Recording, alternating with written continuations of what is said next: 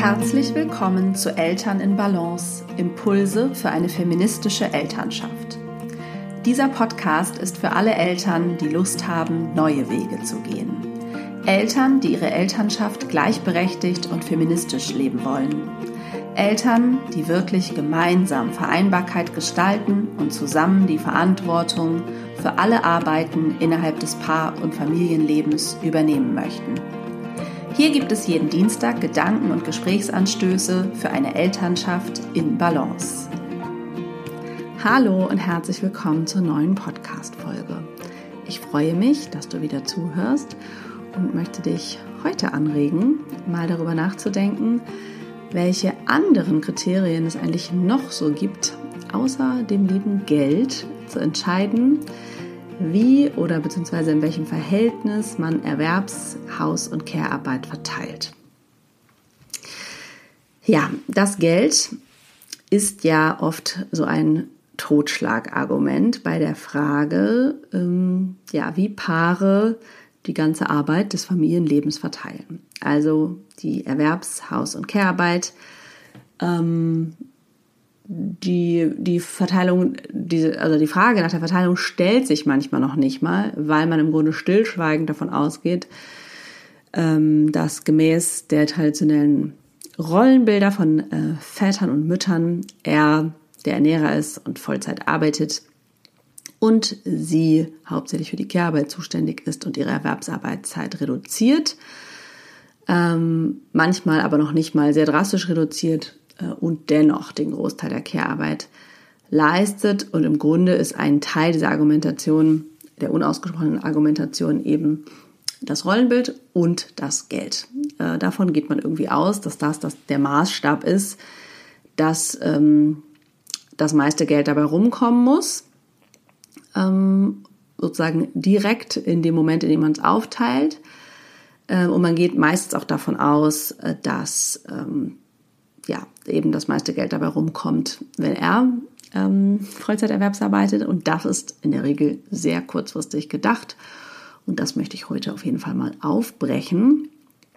Ähm, es gibt übrigens auch Studien dazu, die belegen, dass selbst wenn die Frau mehr Geld verdient als der Mann, dass sie dennoch äh, mehr Elternzeit nimmt. Ähm, und das ist deswegen, das widerlegt sozusagen ähm, oder teilweise auch äh, trotzdem diejenige ist, die reduziert. Das, das zeigt also, dass das Rollenbild noch stärker ist als das Argument des Geldes. Aber das Geldargument ähm, kommt natürlich oft gleich hinterher, wenn man anfängt, Rollenbilder in Frage zu stellen. Damit rechtfertigt man also ganz oft die Verteilung. So nach dem Motto, es liegt ja nicht an unserem Rollenbild, sondern es liegt am Geld. Und ja, es gibt natürlich eine Notwendigkeit, Geld zu verdienen. Das will ich überhaupt nicht in Frage stellen. Und es ist auch völlig klar, dass das nicht jeder, äh, jedes Paar überhaupt entscheiden kann. Es gibt natürlich Einkommensverhältnisse, da gibt es diese Wahl einfach nicht. Und dann gibt es aber noch sehr viele, äh, die haben die Wahl. Ähm, und dazu muss man auch nicht gerade Großverdiener sein. Das hat ja auch was damit zu tun, welchen Lebensstandard man so für sich festlegt. Ähm, da spreche ich aus eigener Erfahrung. Da gehe ich auch noch drauf ein.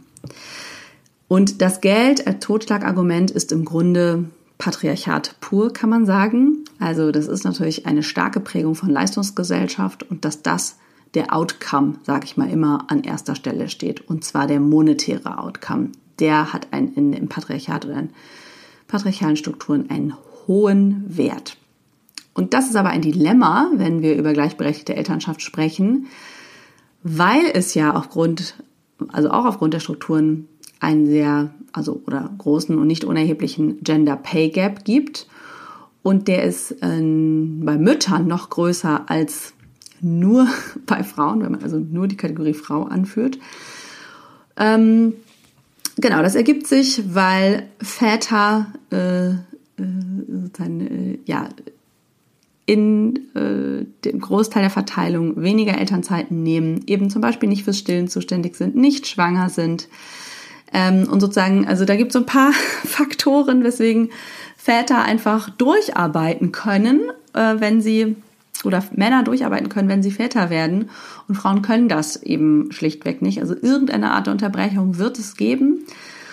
Und ähm, genau, dann gibt es eben Diskriminierung am Arbeitsmarkt und so weiter. Und ähm, sie nehmen eben, wie ich schon gesagt habe, den Großteil der Elternzeiten. Sie sind in der Regel statistisch jünger als die Väter. Also das führt dann auch noch dazu, dass die Väter, also dass der Pay Gap immer größer wird, ne? dass sozusagen der Karrierevorsprung besteht. Also nicht nur werden Männer besser bezahlt, sondern das Vaterwerden macht ihnen sozusagen in Bezug auf die Karriere nichts bis wenig aus. Auch dazu gibt es Zahlen, dass ähm, werdende Väter eher befördert werden, Gehaltserhöhungen kriegen und werdende Mütter eben ganz im Gegenteil ähm, ja, vergessen werden in Gehaltserhöhungsrunden oder ähm, auch überhaupt Positionswechseln und so weiter. Nicht nur von den Arbeitgebern, sondern tatsächlich ja auch von sich selbst. Also, dass sie das dann gar nicht mehr in Betracht ziehen oder auch schon Jahre vorher, wenn sie sozusagen den Kinderwunsch merken und Kinder planen, schon im Grunde aufhören, ihre Karrierechancen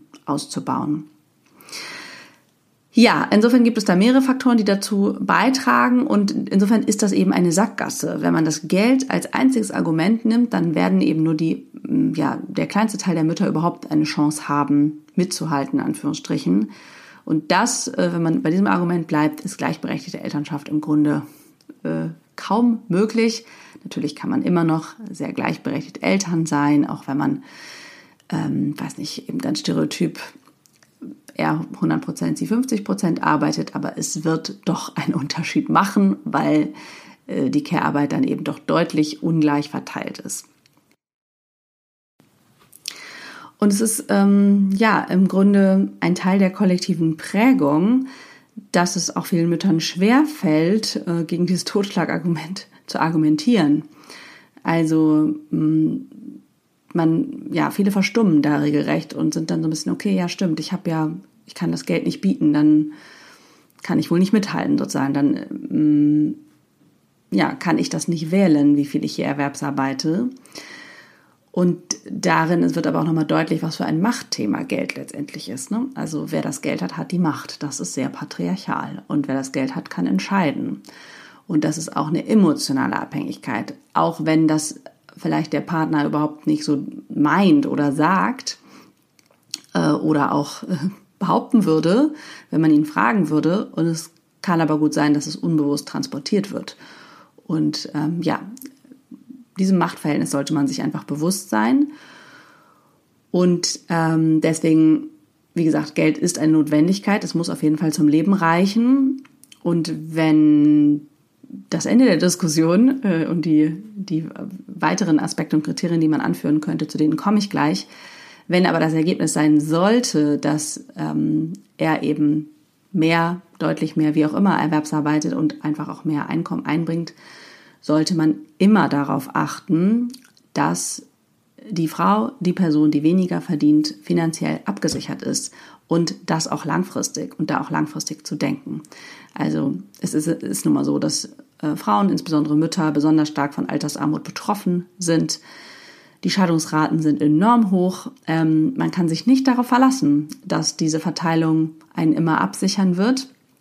Und insofern ist es auch eine Frage, kann ich es mir eigentlich leisten, nur reduziert zu arbeiten oder ähm, ja, kann ich mir leisten, dass der Mann Vollzeit arbeitet und ich reduziert. Das ist sozusagen auf den ersten Blick das, was man denkt, ja, ja, das können wir uns leisten oder das wollen wir uns leisten oder müssen wir uns leisten, weil es sonst nicht reicht. Aber was ist eigentlich langfristig?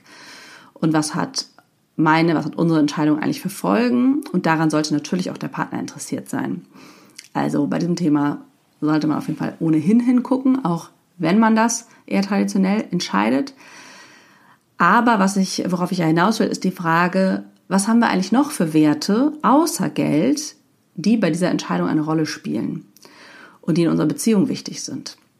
Und da finde ich wirklich auch dieses Thema Werte sehr wichtig, weil Geld ist ja etwas, was wir mit Wert assoziieren, dem wir sehr viel Wert beimessen. Aber es gibt eben noch andere Dinge, die Wert haben und vielleicht auch nicht so auf den, also eben nicht auf den ersten Blick monetär auszudrücken sind, aber uns wertvoll sind. Und insofern ist es eigentlich die wichtigste Aufgabe oder eine entscheidende Aufgabe als Paar, ähm, an irgendeinem Punkt zu entscheiden, wie wollen wir eigentlich leben und was ist uns besonders wichtig, nach welchen Werten richten wir uns aus, auch außerhalb äh, von Geld. Was hat für uns noch Wert? Also, die Finanzen sind wie gesagt nur ein Punkt. Es kann ja auch der Wert Gesundheit sein. Es kann der Wert Gleichberechtigung sein. Gemeinschaft, Familie, Beziehungen, Erfüllung. Was kann das alles, also ne, da, da gibt es auch noch viele andere. Ähm, was ist uns eigentlich besonders wichtig und was hat uns, was hat auch Wert? Ähm, und das müssen wir mit in die Waagschale werfen. Sind wir vielleicht bereit, eben weniger zu verdienen gemeinsam oder jetzt erstmal weniger, um langfristig zum Beispiel mehr zu verdienen? Komme ich auch gleich noch zu. Ähm, und was wiegt für uns vielleicht genauso stark oder sogar vielleicht stärker? Ähm, und wie gesagt, das, kann eine privilegierte Entscheidung sein, aber wer sie treffen kann, sollte sie bewusst treffen. Ähm, sind wir eben langfristig zufrieden, wenn wir das eher traditionell verteilen? Wie geht es uns dann miteinander als Paar? Wie geht es uns gesundheitlich? Ne? Ähm, es, ist, es gibt ja auch äh, viele Zahlen dazu, dass Väter oder Männer, wenn sie Väter werden, sogar mehr Stunden Erwerbsarbeiten, also eher über 40 Stunden. Ähm, also Väter erwerbsarbeiten mehr als Männer im Durchschnitt und also als kinderlose Männer. Und es heißt, der Druck auf die Väter und auf diese Ernährerrolle steigt eben dann auch immer mehr, auch mit zunehmendem Alter der Kinder.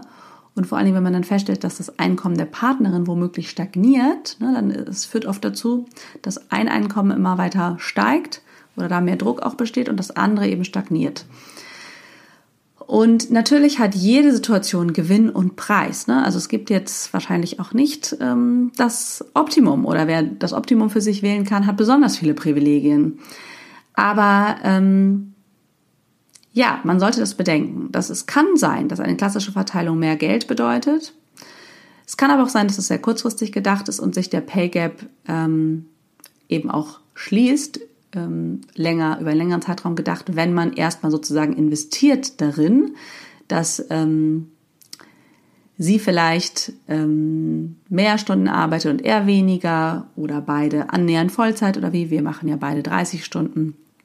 Und wir hatten einen deutlichen Pay Gap, als wir mal diese Entscheidung getroffen haben. Und der hat sich über die Jahre einfach geschlossen aufgrund verschiedenster Faktoren. Äh, auch durch Jobwechsel und so weiter, weil mein Gehalt sich eher verbessert hat und das meines Mannes sich verschlechtert. Auch das ist eine Option, kaum denkbar. Oft, das ist auch nicht sehr patriarchal. Das ist die patriarchale Idee ist ja permanentes Wachstum oder die kapitalistisch-patriarchale Idee ist ja, es muss immer mehr werden. Und es gibt ja auch die Möglichkeit zu sagen, es wird auch mal weniger und es wird was anderes mehr. Das ist eben diese Frage von Werten. Es wird zum Beispiel gemeinsame Zeit mehr. Es wird Zeit mit meinen Kindern mehr. Es wird Zeit für mich mehr. Ähm, meine Gesundheit steigt, wenn ich weniger Erwerbsarbeite, je nachdem, was für einen Job ich da tue, wenn er mir eh gerade nicht gut tut und so weiter. Das ist eigentlich mein Punkt zu sagen, was liegt da alles noch in der Waagschale außer dem finanziellen Wert? Und das zu bedenken und vor allen Dingen, wie gesagt, langfristig zu denken. Was hat es langfristig für finanzielle Folgen? Was hat es aber auch für gesundheitliche Folgen? Was hat es für Folgen für unsere Zufriedenheit, für jeden Einzelnen, aber auch für uns als Paar? Ich äh, sage ja auch gerne, dass ähm, Kinder irgendwann wieder ausziehen. Äh, zumindest ist das ja das Ziel. Und ähm, der Partner, die Partnerin hoffentlich bleibt. Also das ist zumindest meine Hoffnung. Das muss ja auch gar nicht sein, das muss auch nicht das Ziel sein. Ähm, also man darf ja auch viele Beziehungen über das Leben haben. Ähm, und gleichzeitig möchte ich mich schon auch immer wesentlich fragen, was ist gut für mich und meine Beziehung. Und äh, da spielt diese Verteilung der Erwerbscare und Hausarbeit schon auch eine große Rolle. Genau. Also diese Gedanken wollte ich dir gerne mitgeben ähm, wie gesagt, einerseits nach, danach zu fragen, welche Werte sind noch wichtig und was hat es für langfristige Auswirkungen, um einfach noch mehr Kriterien für die Frage zu haben, wie ihr Hauserwerbs- und Care-Arbeit verteilen wollt. Und auch das ist es natürlich immer schön, wenn man sich diese Frage möglichst früh stellt und vielleicht auch schon vor Kindern stellt. Aber wenn man sich die nicht gestellt hat, kann man sie sich auch jederzeit später stellen und erstmal eine Vorstellung davon entwickeln, wie wäre es denn idealerweise und wo wollen wir langfristig hin. Das heißt nicht, dass das alles von heute auf morgen da ist, aber man kann sich äh, dem Modell, das man sich wünscht, ja auch annähern, äh, weil das eben vielleicht auch berufliche Veränderungsschritte bedeutet, kann ja sein. Und die sind vielleicht alle nicht von heute auf morgen da. Ähm, ja, aber da so eine gemeinsame Vision zu entwickeln, dazu würde ich unbedingt einladen. So, ich hoffe, das waren wieder ein paar hilfreiche Impulse für dich. Ähm, ja, ich freue mich sehr, dass du meinen Podcast regelmäßig hörst und freue mich umso mehr, wenn du dieses Projekt auch fleißig unterstützt, indem du den Podcast mit anderen Eltern teilst, indem du bei Instagram teilst, dass du ihn hörst, indem du zum Beispiel den Post zur Folge kommentierst, äh, den Podcast bewertest, äh, bei Spotify 5 Sterne gibst, bei iTunes 5 Sterne gibst, beziehungsweise eine Bewertung schreibst. Und eine Sache, die ich dir noch sagen kann, ist, dass wenn du diesen Podcast gerne hörst, dann könnte mein E-Mail-Kurs für dich interessant sein. Der heißt Mama in Balance. Den gab es schon ein paar Mal, immer mit einzelnen Durchläufen und ich habe es jetzt geschafft, dass man ihn dauerhaft buchen kann. Ab Juli wird es der Fall sein.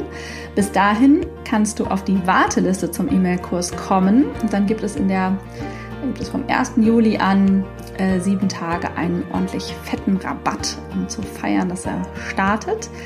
Du findest den Link dazu in den Show Notes. Ansonsten unter hannadrexler.de slash E-Mail-Kurs.